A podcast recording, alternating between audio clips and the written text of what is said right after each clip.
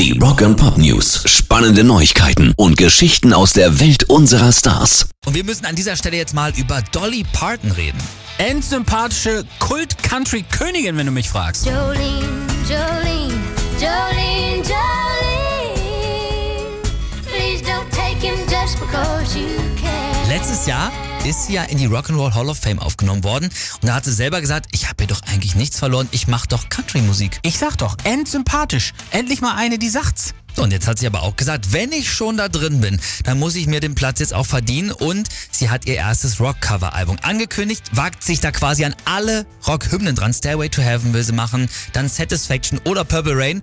Und sie holt sich auch wirklich ein Megastar nach dem anderen mit ins Boot. Paul McCartney hat schon zugesagt, Ja. und da habe ich gesehen, Pink, Stevie Nicks von Fleetwood Mac. Ja, außerdem Steven Tyler von Aerosmith, Ex-Journey-Frontmann Steve Perry, CCR Superbrain John Fogerty und gerade hat auch noch Nicky Six von Motley Crue gesagt, Boah. dass er bei einer ihrer Songs auf jeden Fall auch den Bass zupfen wird. Und wie wird das neue Werk natürlich heißen? Klar, Rockstar. Hammer.